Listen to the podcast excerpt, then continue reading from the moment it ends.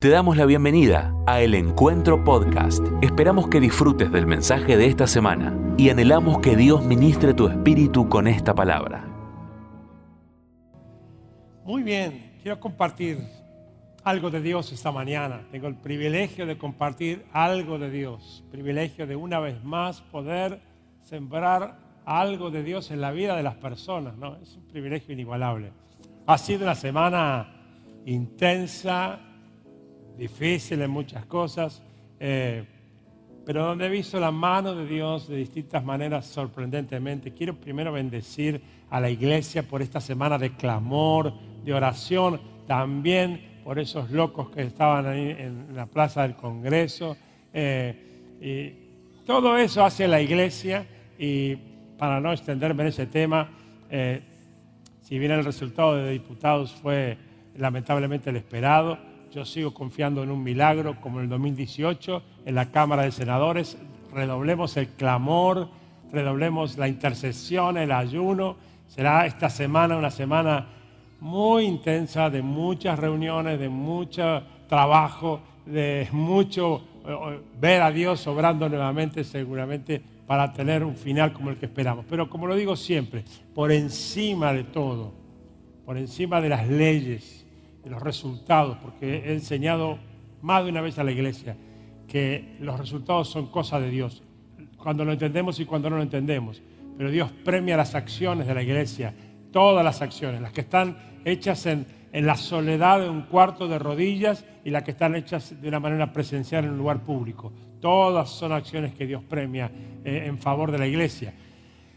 Pero por encima de todo eso y de los resultados visibles o no, eh, los gobernantes y, las clases dirigentes están de paso, pero Dios es eterno y la iglesia está siempre.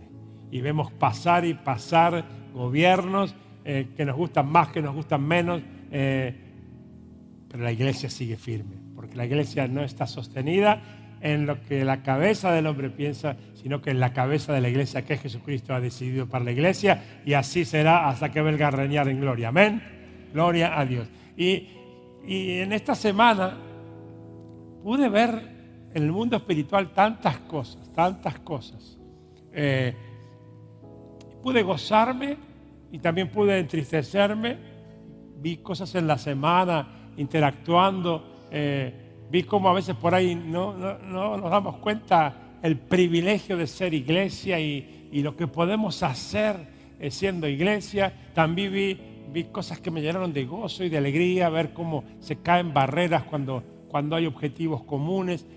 Eh, he estado también en ámbitos horribles espiritualmente hablando. Y eso me, me llevó a esta reflexión que quiero compartir esta mañana. El viernes eh, estaba ahí tratando de, convertir en un mensaje, en un sermón, todos estos pensamientos, que fue muy difícil hacerlo eh, y, que terminé ayer, recién en la tarde, perdón a los chicos de medio, pero el viernes que tenía ya eh, claro lo que tenía que hablar, eh, le pedí algunas cosas a, a la gente de media que quiero compartir con ustedes lo primero que quiero es que leamos la palabra de Dios. Romanos capítulo 12, versículo 1 y 2. Antes que nada quiero que leamos ese pasaje que es muy conocido para muchos de la Biblia del apóstol San Pablo, hablando de la iglesia en Roma, 12, 1 y 2, que dice, por lo tanto, hermanos, tomando en cuenta la misericordia de Dios, les ruego que cada uno de ustedes en adoración espiritual ofrezca su cuerpo como sacrificio vivo, santo y agradable a Dios. No se amolden al mundo actual, sino sean transformados mediante la renovación de su mente. Así podrán comprobar cuál es la voluntad de Dios buena, agradable y perfecta. La clave en este pasaje es la palabra transformados. Y dice, eh, no se amolden al mundo actual, sino sean transformados. Yo puedo discernir, lo he dicho a la iglesia para tratar de ayudarlos, que estamos en una de las guerras espirituales más grandes de la historia de la humanidad. es impresionante ver en el mundo espiritual todo lo que pasa, ¿no?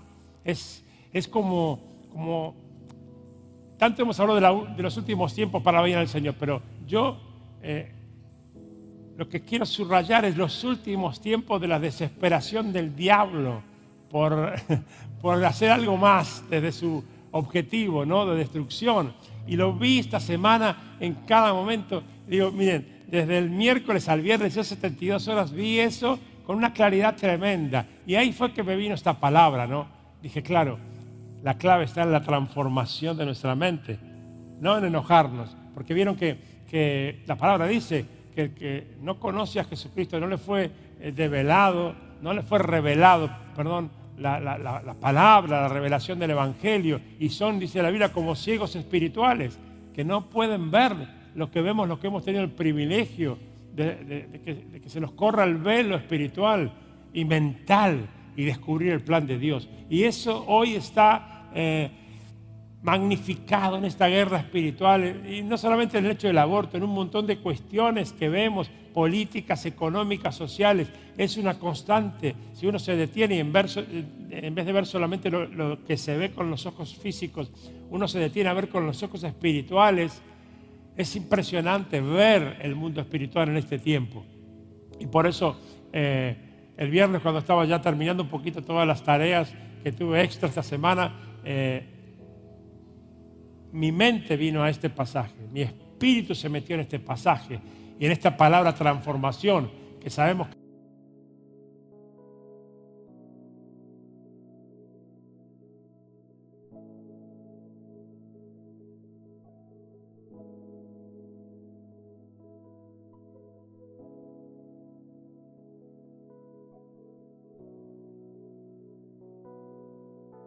interesante llevarlo al mundo espiritual si lo puedo lograr esta mañana. Algún elemento nuevo es introducido para reemplazar al elemento viejo y echarlo fuera. Esta parte me encanta. Algún elemento nuevo es introducido para reemplazar el elemento viejo y echarlo fuera. El cambio metabólico resulta, que resulta es la transformación. El elemento nuevo entra el elemento viejo es reemplazado y echado fuera y el elemento nuevo llega a prevalecer. Ya está, ya prediqué. El viejo hombre y el nuevo hombre. ¿eh? De eso se trata, ¿no? La necesidad de la transformación de la mente, del entendimiento. Y la tarea de la iglesia, lograr que por el Espíritu Santo transformemos pensamientos, entendimientos, para que los que están ciegos espirituales puedan ver la luz de Jesucristo.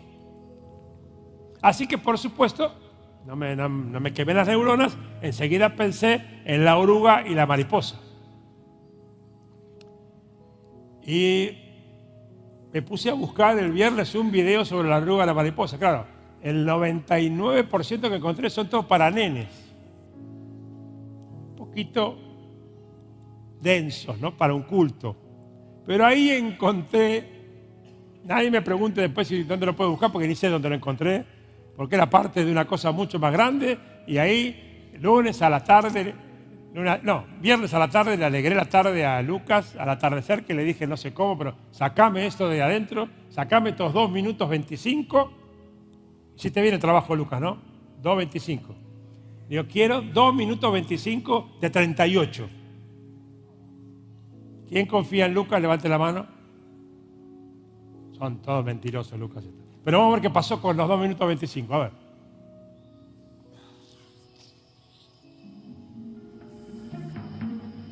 Una oruga es el pasado de cualquier mariposa. Son bebés de mariposa, larvas, la fase inmadura.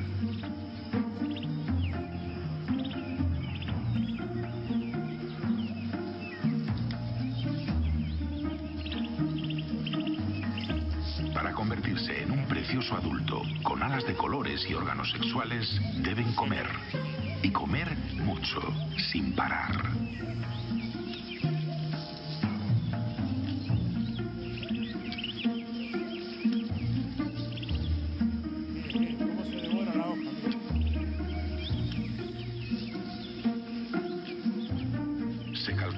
Las larvas llegan a ingerir y digerir hasta 86.000 veces su propio peso en materia vegetal.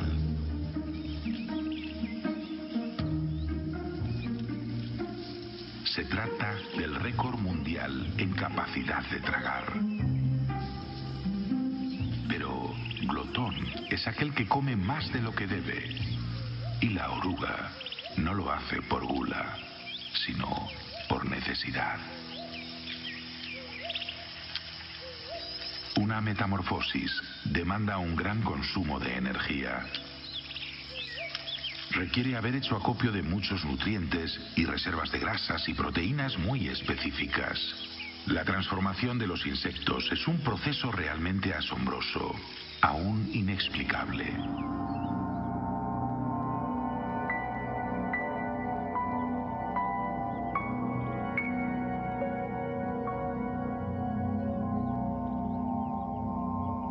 Ser se hace zumo dentro de una cápsula hermética y al cabo de unas horas o unos meses o incluso años, según la especie y el clima, el líquido se reconstruye en un nuevo ser sólido y toma una forma profundamente distinta a la morfología de su etapa larvaria.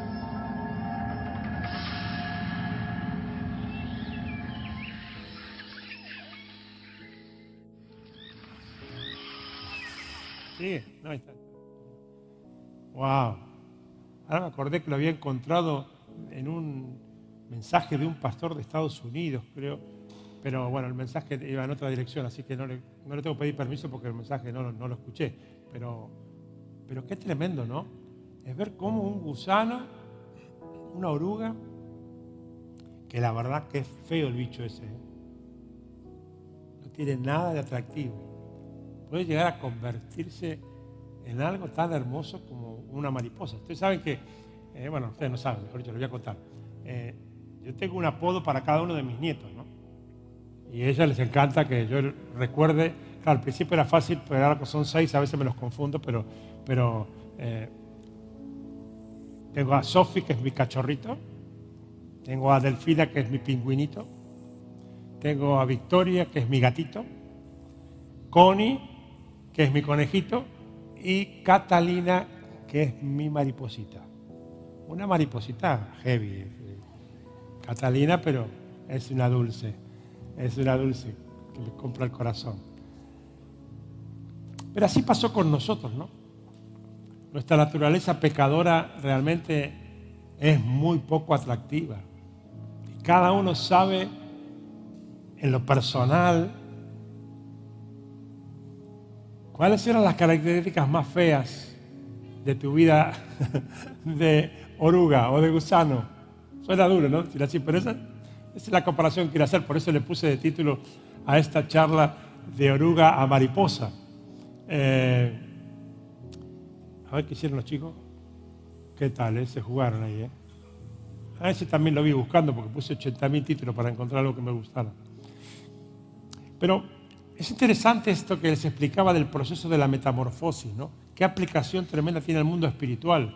Cómo Dios, por medio de ese Espíritu Santo, entró en nuestra vida. Y me, me gustó este video porque es lo que yo había sentido que quería comunicar.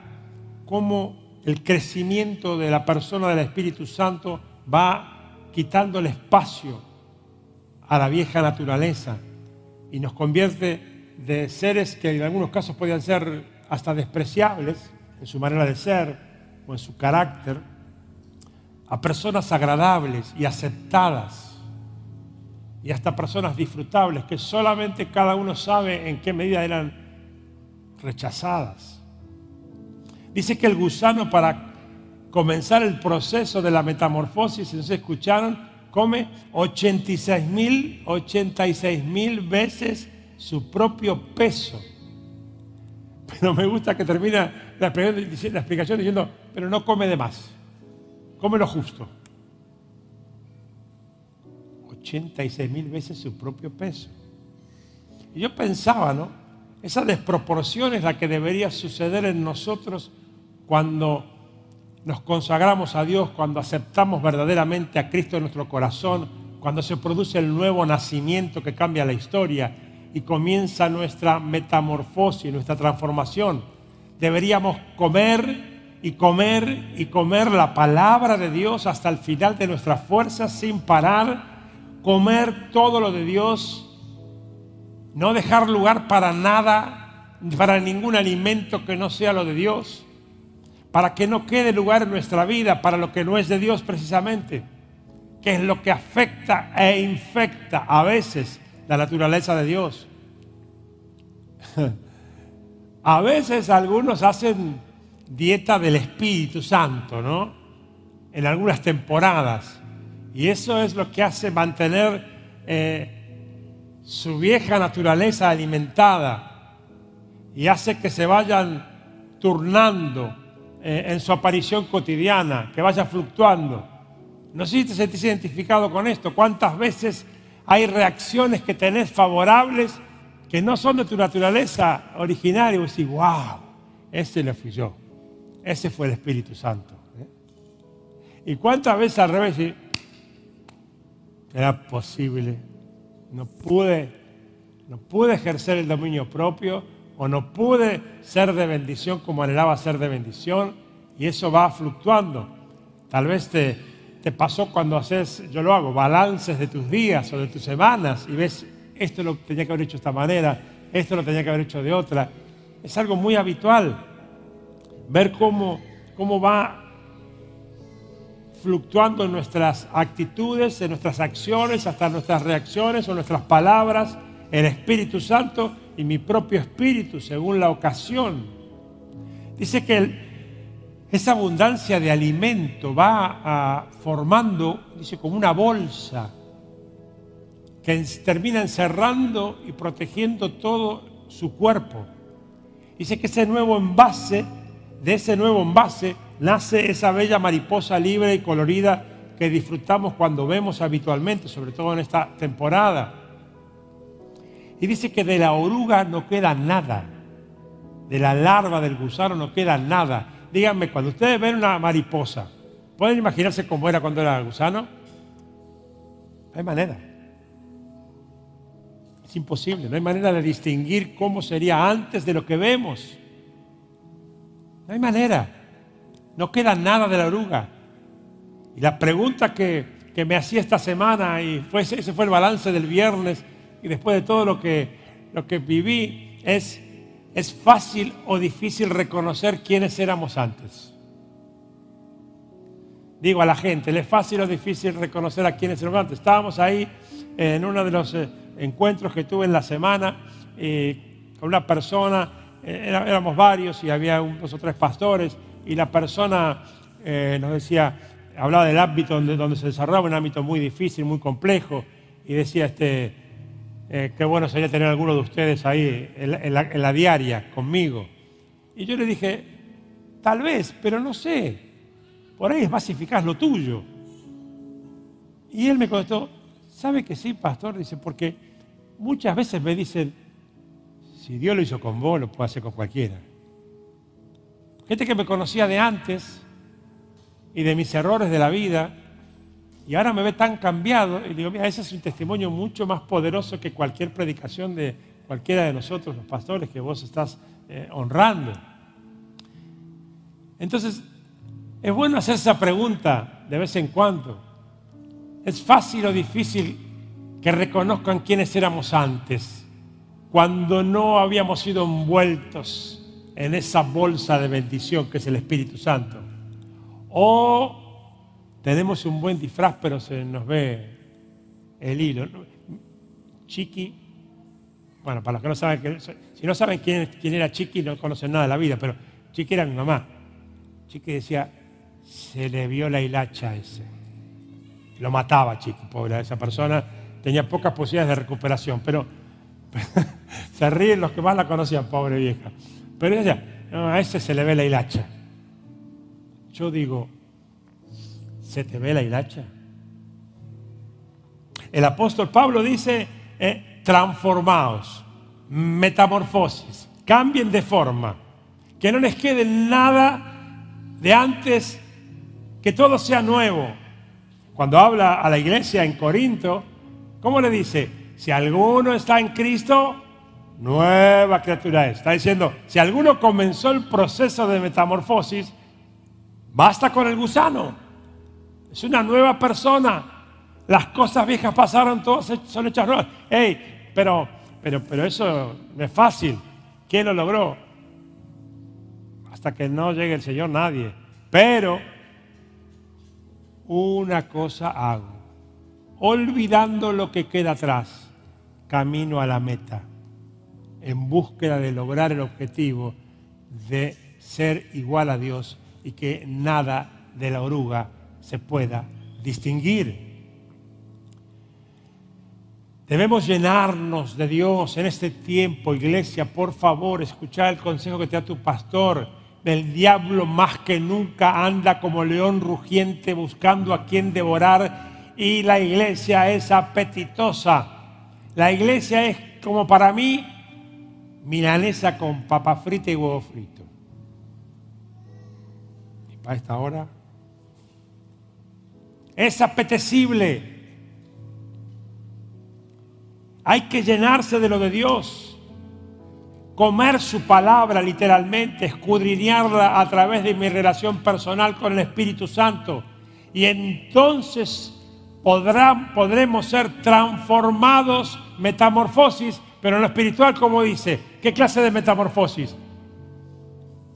Le dice Pablo a Corintios 3:18, de gloria en gloria. Metamorfosis de gloria en gloria, no de fracaso en gloria, no de frustración en gloria, no de gloria, no de, enojo en gloria, de gloria en gloria. Vivo mi hoy, aunque no alcancé la meta, vivo mi hoy mirando lo que era gusano, miro mi hoy, aunque no sea la mariposa más bella, pero no soy más gusano, soy mariposa. Vino, vino mi hoy, soy agradecido por mi hoy, no soy quejoso por mi hoy. Y Dios me hace transformarme de gloria en gloria a la misma imagen del Señor. Aleluya. Entonces somos transformados de gloria en gloria. Le decía Pablo a los Corintios. Y dice, como por un espejo, como mirando un espejo, vamos viendo la transformación. Qué interesante, ¿no? El concepto, ¿no? Como mirando con un espejo podemos ver la transformación. Podría preguntarte, ¿Qué, ves cuando te miras al espejo?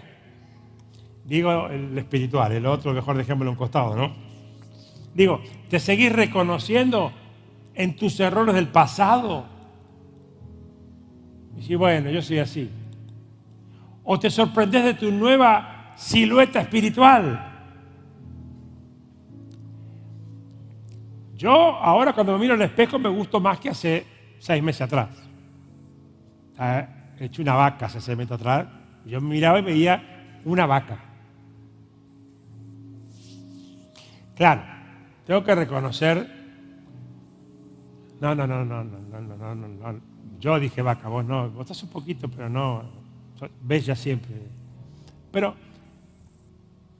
qué rico que es comer, ¿no?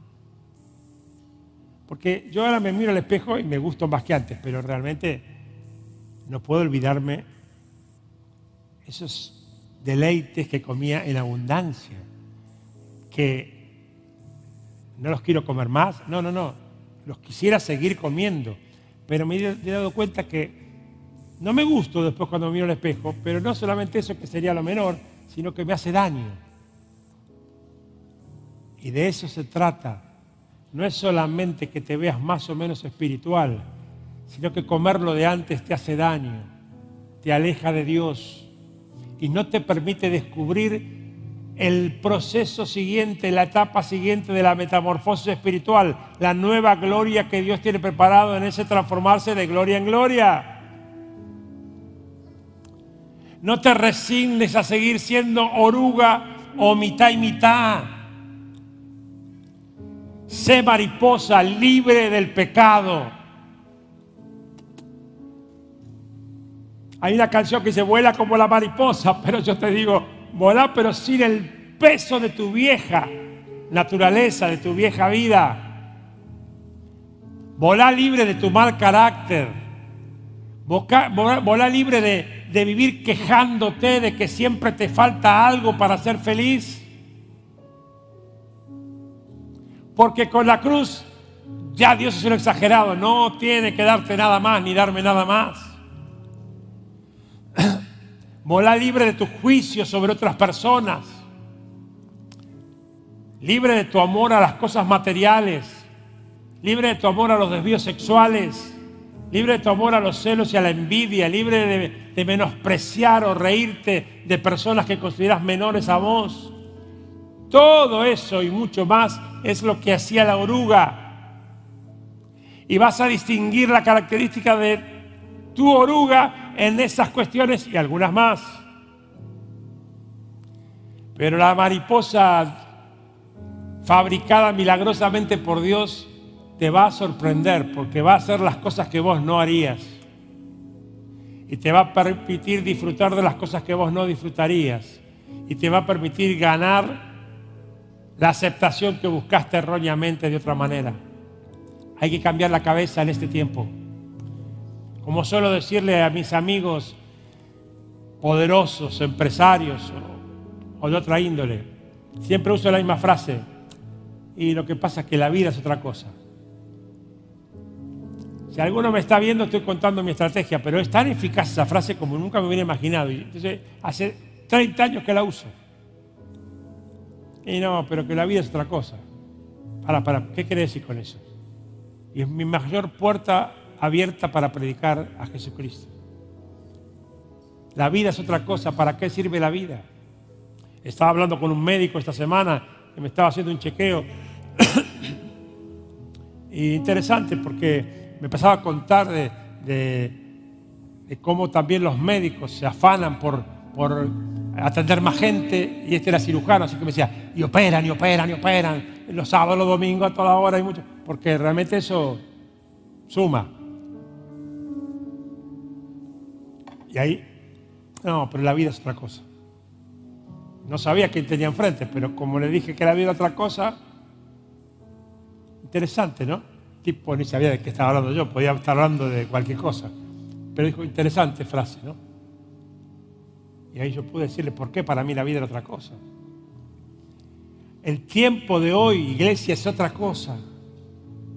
No podemos perder tiempo, hay que transformar nuestra mente, nuestra cabeza, cambiar la cabeza para que cambie nuestra vida, como dice Pablo.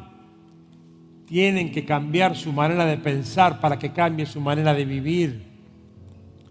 La vida pasa por otro lado para los que aspiramos a volar libres en la libertad que Cristo compró en la cruz para cada uno de nosotros. Hay que empezar a volar en el Espíritu Santo. ¿Y a qué me refiero con esto? Hay que empezar a influir con lo que transformó mi, ser de oruga a mariposa, con lo que fui comiendo y comiendo. Vieron cómo devoraba esa hoja. Me impactó ver cómo la devoraba y cómo se iba achicando la media luna esa de la hoja. Y esa transformación que me hizo una nueva criatura, debe comenzar a soltarse. A eso me refiero cuando digo volar en el Espíritu, a soltarlo de Dios, a soltarlo del Espíritu Santo, a estar en el mundo, pero no ser del mundo, porque estamos en plena batalla espiritual, en plena guerra. El diablo anda como león rugiente. ¿A quién resistir firmes en la fe? Y huirá de vosotros porque el diablo no podrá resistir el embate de la iglesia. Las puertas del Hades en el tiempo que viene no van a poder resistir el avance de la iglesia de Jesucristo para la gloria de Dios.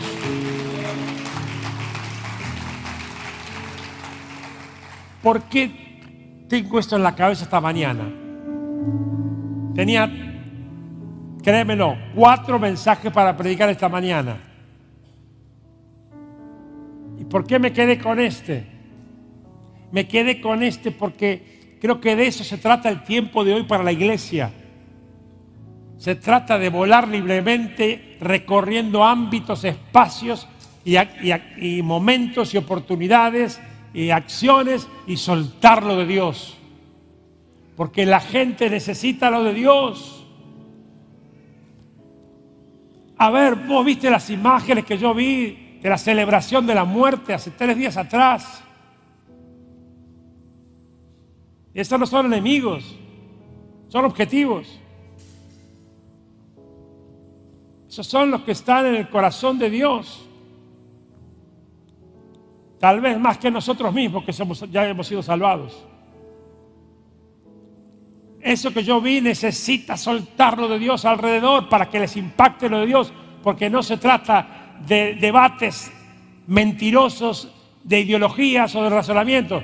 Se trata de lo que no puede resistirse, que es el poder de Dios, el amor de Dios que te abraza y aunque te quieras soltar como los nenes antipáticos, viste, que no se dejan abrazar, que no quieren que los toque, pero los abrazás y los abrazás y el Espíritu Santo los va a doblegar, porque nadie puede resistir el amor de Dios. Es la oruga metiéndose en la bolsa hasta que termina el proceso y sale la mariposa. Es vos y yo y tu carnalidad metiéndose en la bolsa del Espíritu hasta que salga una nueva persona que va a ser usada por Dios para otra persona que va a vivir la, metamorfosis. Y esa a otra persona y a otra persona. ¿Por qué? A ver, Dios podría decidir quiénes quiere que se salven y hoy quiénes no, y chao, y listo, y manda al Espíritu Santo con poder y hace clic en la cabeza y ahí está lo que se convierten y los que se van arriba o abajo. Claro que lo puede hacer y lo hace a veces. Pero Dios trazó un plan como todo lo que Dios trazó, irracional para nuestra cabeza, para que no esté limitado nuestra cabeza, sino que nos creeríamos dioses nosotros. Y el plan que trazó fue lo voy a hacer a través de la iglesia. ¿Nosotros? Sí, tengo un anuncio para hacer, dijo el Señor, parafraseando. Tengo un ejército multitudinario por millones de orugas, de larvas, de gusanos, algunos feuchos, por cierto, que voy a transformar de tal manera, será de tal magnitud la transformación, los voy a a ir envolviendo con mi presencia de tal manera que cuando los deje salir, la gente se va a maravillar de verlos. La gente no va a poder evitar ver su colorido, su libertad, y va a querer ser como ellos.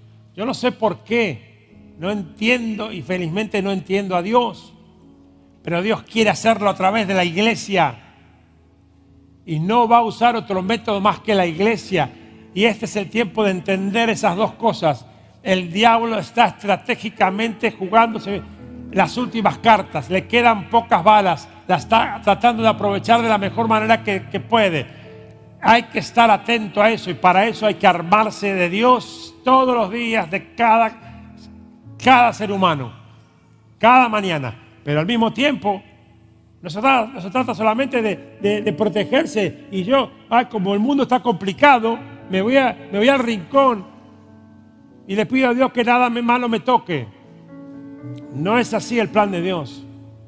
El plan de Dios es que mientras lo resisto, declaro que todo lo que pisa la planta de mi pie será nuestro, y cuando digo nuestro, será del reino de Dios, por Dios, para Dios y para su gloria. Y de eso se trata la metamorfosis que necesitamos en este tiempo. Voy a terminar ahora para que podamos adorar un poco más esta mañana. Viene un día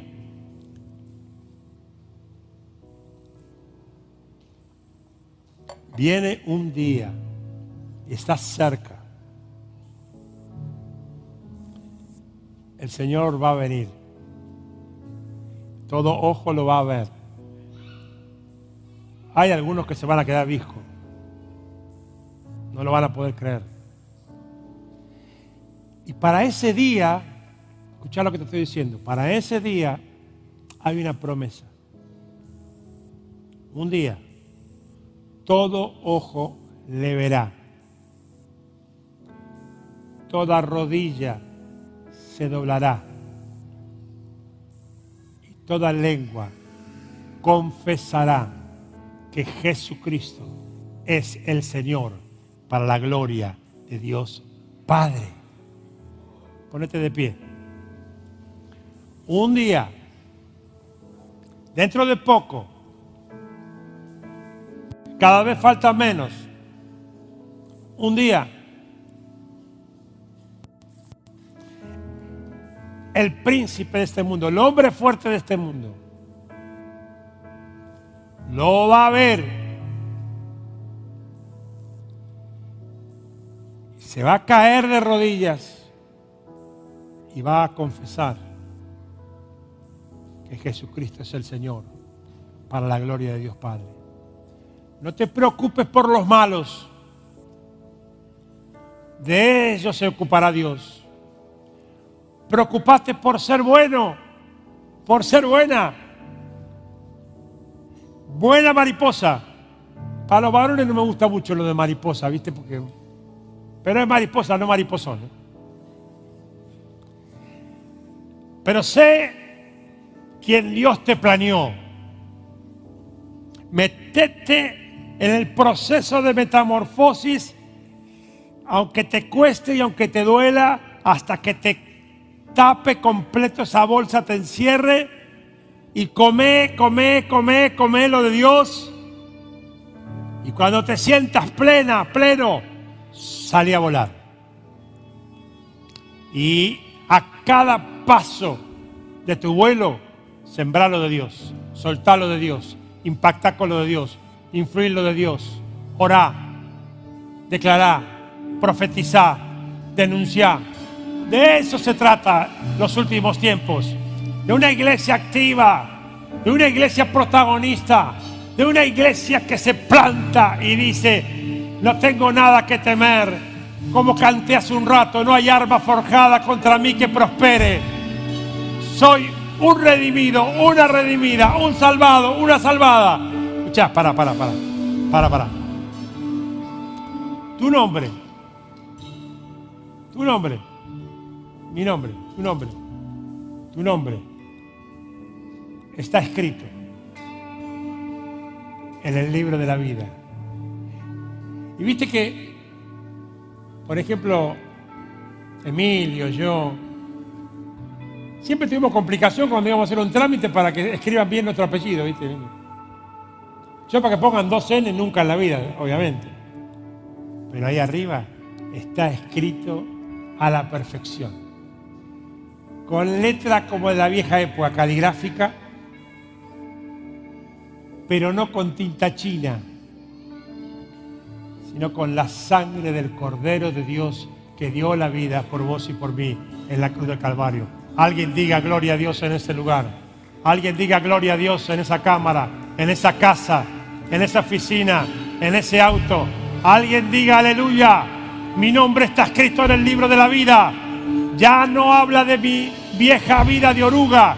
Ya no habla de mis errores de larva ya no dice mis fracasos anteriores, ya no habla de, que era un gusano, dice Jorge igual hijo de Dios, Daniel Ruiz, hijo de Dios, Gustavo Barón, hijo de Dios, Jimena García Olivar, hija de Dios, Rosana Boal, hija de Dios. Decí tu nombre, dale, dale, dale, decí tu nombre. Decí tu nombre, hijo de Dios. Decí tu nombre, hija de Dios. Aleluya. Llenemos este lugar de su gloria antes de irnos.